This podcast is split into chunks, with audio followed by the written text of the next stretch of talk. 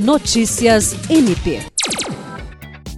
A entrega da premiação dos trabalhos vencedores da 12ª edição do Prêmio de Jornalismo do Ministério Público do Estado do Acre ocorrerá no próximo dia 20, no gabinete da Procuradoria-Geral de Justiça, na sede da instituição, no centro da capital. Em virtude do aumento dos casos de contaminação por Covid-19 e do surto de síndromes gripais no estado, por medida de segurança, o MP Acriano não fará a tradicional solenidade de premiação que ocorre todos os anos com os profissionais da imprensa acriana. O ato será breve e restrito, no qual a Procuradora-Geral de Justiça, Cátia Rejane de Araújo Rodrigues, entregará os troféus aos três primeiros colocados, além dos acadêmicos de jornalismo e publicidade. Os vencedores serão contatados previamente pela Diretoria de Comunicação.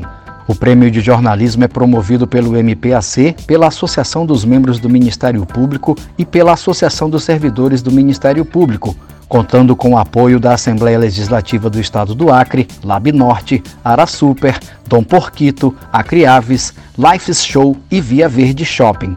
Jean Oliveira, para a Agência de Notícias do Ministério Público do Estado do Acre.